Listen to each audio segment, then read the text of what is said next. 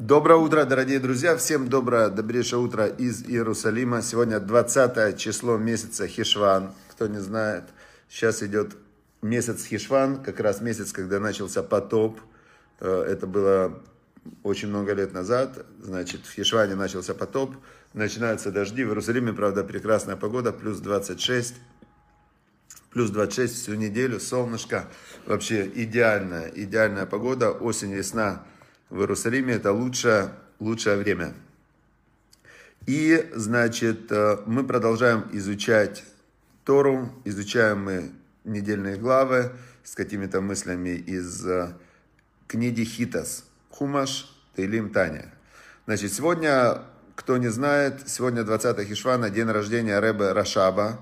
Был такой Рэбе, жил он в 1800, родился в 1860 году, и, значит, э, один из э, цепочки Рэбе Хабадских, который начинается от э, первый Альтер Рэбе, да, Альтер Рэбе, Баля Таня, который написал книгу Таня, он основал Хасидут Хабад, значит, и было всего лишь последний Рэбе, который ушел, это был седьмой Любавичский Рэбе. Вот Ростислав Бакалюк, он как раз из Гадича слушает наш урок, из Ойля с Мадила Альтер Ребе. Может быть, когда-нибудь мы с Божьей помощью сделаем урок оттуда. Мне очень хочется туда поехать.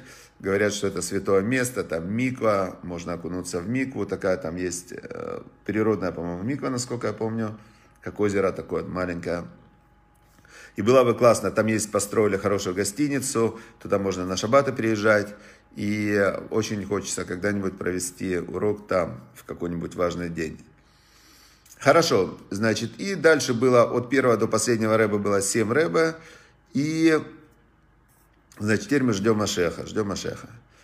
Э, говорит Рэбе одну интересную вещь, одну очень интересную вещь он говорит сегодня в, из 365 размышлений Рэбе, мы начнем с этой вещи. Говорит он такую идею. А, вот э, зачем учиться, зачем учить Тору? Вот человек э, что-то поучился, он поучил он Тору чуть-чуть, или не чуть-чуть, много получил. А, и у него же внутри есть душа. И зачем Рэбе спрашивает учить Тору? А он говорит такую вещь, что в каждом вот это правда, да, такое ощущение истины, божественной истины, оно внутри у каждого есть.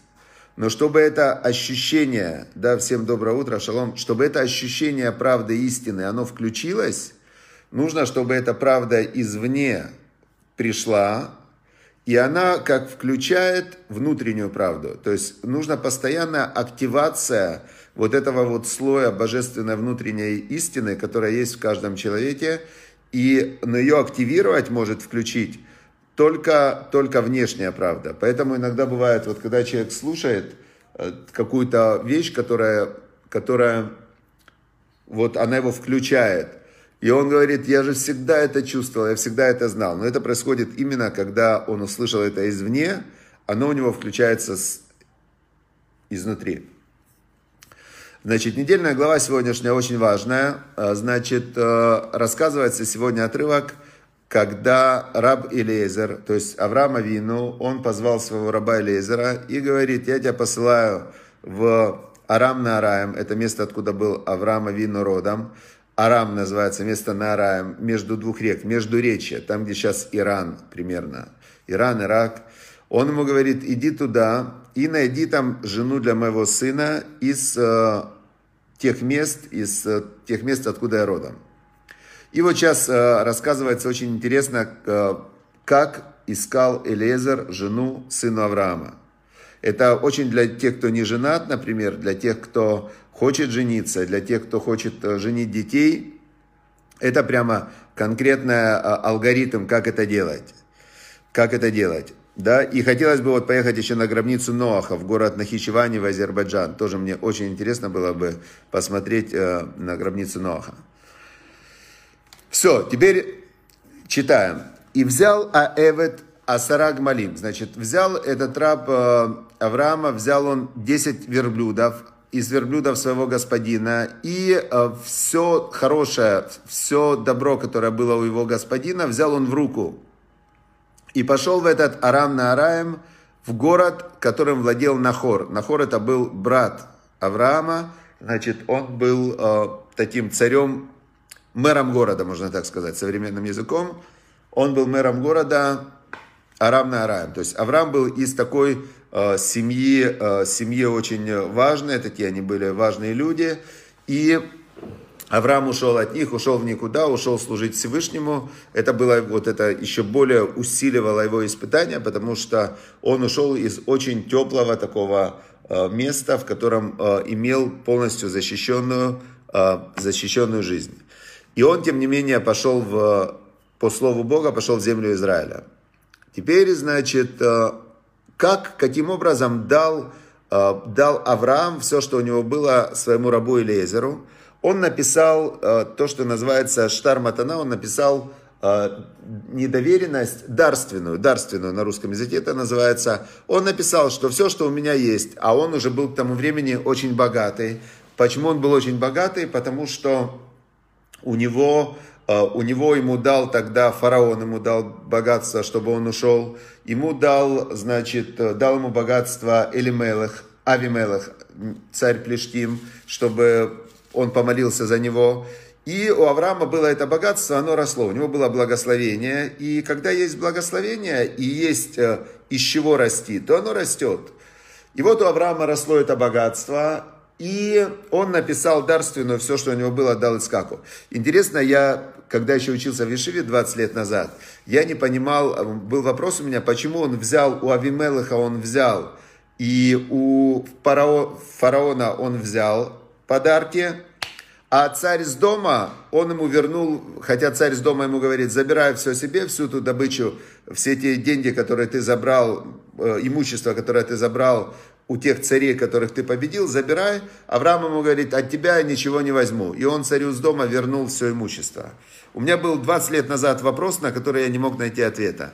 И как раз мой старший сын Илишама Пентусевич проводил урок на Ваикра. И я послушал его урок, и слышу, он дает ответ на этот вопрос. 20 лет, я помню, мы в Ешиве перерыли все комментарии, спрашивали всех раввинов, не могли найти ответ, почему он у Авимелаха взял, у фараона взял, а у царя с дома не взял.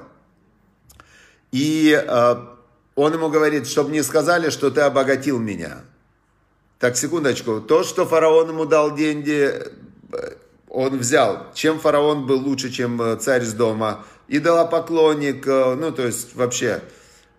Авимелех, идолопоклонник, да. Почему он у него взял, а у царя с дома не взял? И тут интересно, ответ знаете в чем? Насколько все в этом мире, вот оно зацеплено, зацеплено одно на другое. Оказывается, он не взял именно у царя с дома, потому что в Сдоме была идеология прямо противоположная, идеология, связанная с деньгами, прямо противоположная идеологии Авраама. Авраама Вину, он, его главное качество было добро, милосердие давать. В Сдоме главное качество было не давать никому ничего, ни вообще никому ничего не давать. И у них была казнь за то, что помогали, за то, что делали добро. И он говорит, как я возьму от тебя деньги, когда отношение к деньгам у нас полностью противоположная идеология. И, и Авраам он утверждал, что то, те деньги, которые человек зажимает у себя, они не могут ему принести благословение. Авраам говорил, что все дает Всевышний, и когда Всевышний тебе дает, ты должен быть проводником этого давания, этого добра. И чем больше ты делаешь добра другим людям, тем больше тебе Всевышний дает. И тут он возьмет деньги у того, кто утверждает прямо противоположную, а, прямо противоположная идеология по отношению к деньгам. Авраам говорит, нет, от тебя я не возьму, чтобы не сказали, что твоя идеология работает. Твоя идеология не работает по отношению к деньгам. Работает только Всевышний тебе дал, как написано в Мишле, в притчах написано, что кабет эт ашем миришит онех, э, онеха, то есть почитай Бога от первого прихода, который тебе Бог дает. То есть тебе Бог дает, и ты сразу же должен от этого прихода отделить все тем, кто нуждается. Тебе Бог дал часть денег, которая тебе не принадлежит. И ты начинаешь ее распределять. В этот момент Всевышний, Он дает тебе больше, больше и больше. А если тебе Бог дал, ты, не, ты закрыл, Он тебе дал, ты закрыл, Он тебе дал, ты закрыл, закрыл, закрыл, закрыл, потом Всевышний говорит, ну отлично, скопил много, забрал и передал тому, кто хорош в его глазах. Поэтому у царя с дома Авраам не хотел брать, потому что та идеология, которая была у него, не работает. Представляете? Теперь дальше. Когда он послал э, Элезера искать жену сыну, он хотел, то есть он понимал, что когда э, будет семья, из которой возьмут эту девушку, они скажут, а почему это сын не пришел, куда это она пойдет, а вдруг там э, плохо будут к ней относиться. Он хотел их сразу удивить тем, что его сын Ицхак – он очень богатый человек, у которому принадлежит все, что было Аврааму. Он все на него пересписал в дарственную, но это было для того, чтобы он женился. Это тоже удивительная вещь такая, да? Вот смотрите, Бог поклялся Аврааму, что его потомство будет многочисленным, как звезды.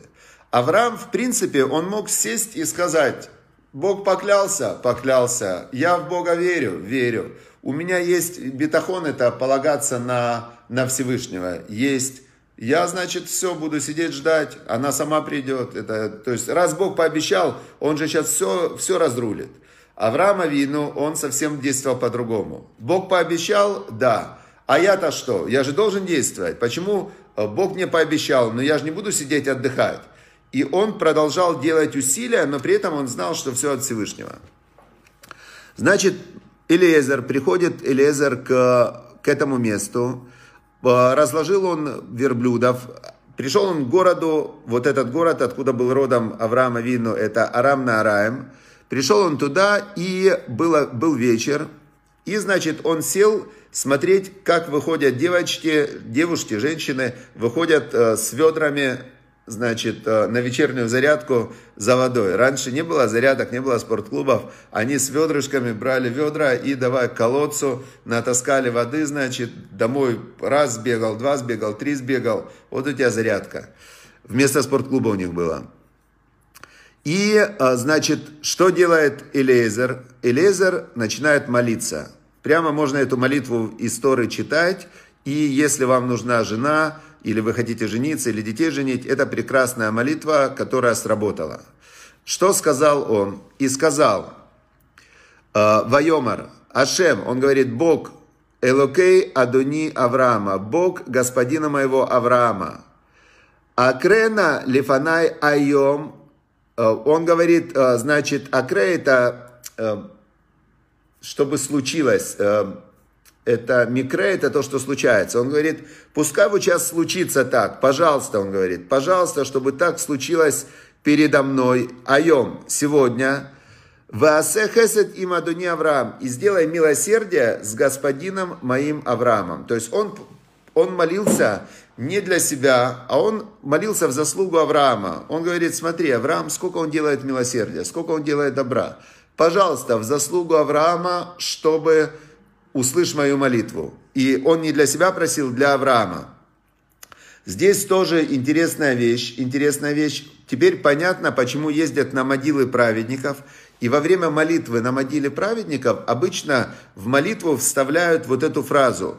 Э, говорят, Бог, услышь меня, в заслугу вот этого вот, пожалуйста, там, например, в заслугу Авраама, Ицкака, Якова, Альтера Ребе, который здесь похоронен, который был цадик, который всю свою жизнь посвятил помощи другим людям. И, конечно же, он сейчас за меня тоже там помолится Богу, поддержит мою молитву. На могиле праведников молятся, чтобы праведник этот там на небе поддержал эту молитву. То есть сам праведник, он, он является проводником Всевышнего. Но так как быть проводником Всевышнего это делает добро, то тот, кто молится Всевышнему, он просит, Бог, пожалуйста, направь на меня вот этот поток добра, в заслугу праведника, который всю жизнь делал добро и который сейчас поддержит мою молитву, и для того, чтобы я мог делать больше добра, потому что, в принципе, жениться – это выполнить волю Всевышнего, это выполнить волю Всевышнего, который первое, что он сказал человеку, он ему сказал, вот я тебя создал, создал, плодись и размножайся, населяй землю. Ты, это, это приказ Всевышнего, первый приказ – и человек, он должен это сделать. Поэтому тот, кто хочет жениться, он так и должен просить. Я хочу выполнить твою волю. Для того, чтобы выполнить заповедь, плодиться и размножаться. Мне надо жениться. Пожалуйста, пошли мне на ком жениться. В заслугу Авраама, Ицкака Якова, в заслугу всех праведников. Значит, все. Вот так молился Элезер. И дальше он помолился. Первым делом он помолился, и дальше он говорит – Вот, говорит, я стою на, возле этого источника воды, и э, дочери, дочери жителей этого города выходят на, начерпать воду.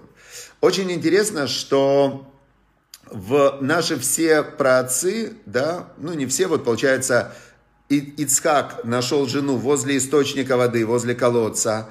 Э, Яаков, когда он пришел в, тоже в семью, он пришел сюда же, он пришел и возле колодца он встретил Рахель, значит, и получается, что, что возле колодца Моше Рабейну нашел жену возле колодца, значит, сейчас колодцев нет, к сожалению, непонятно, где искать жен. Надо сейчас, вообще непонятно. Раз колодцев нету, что делать теперь, да?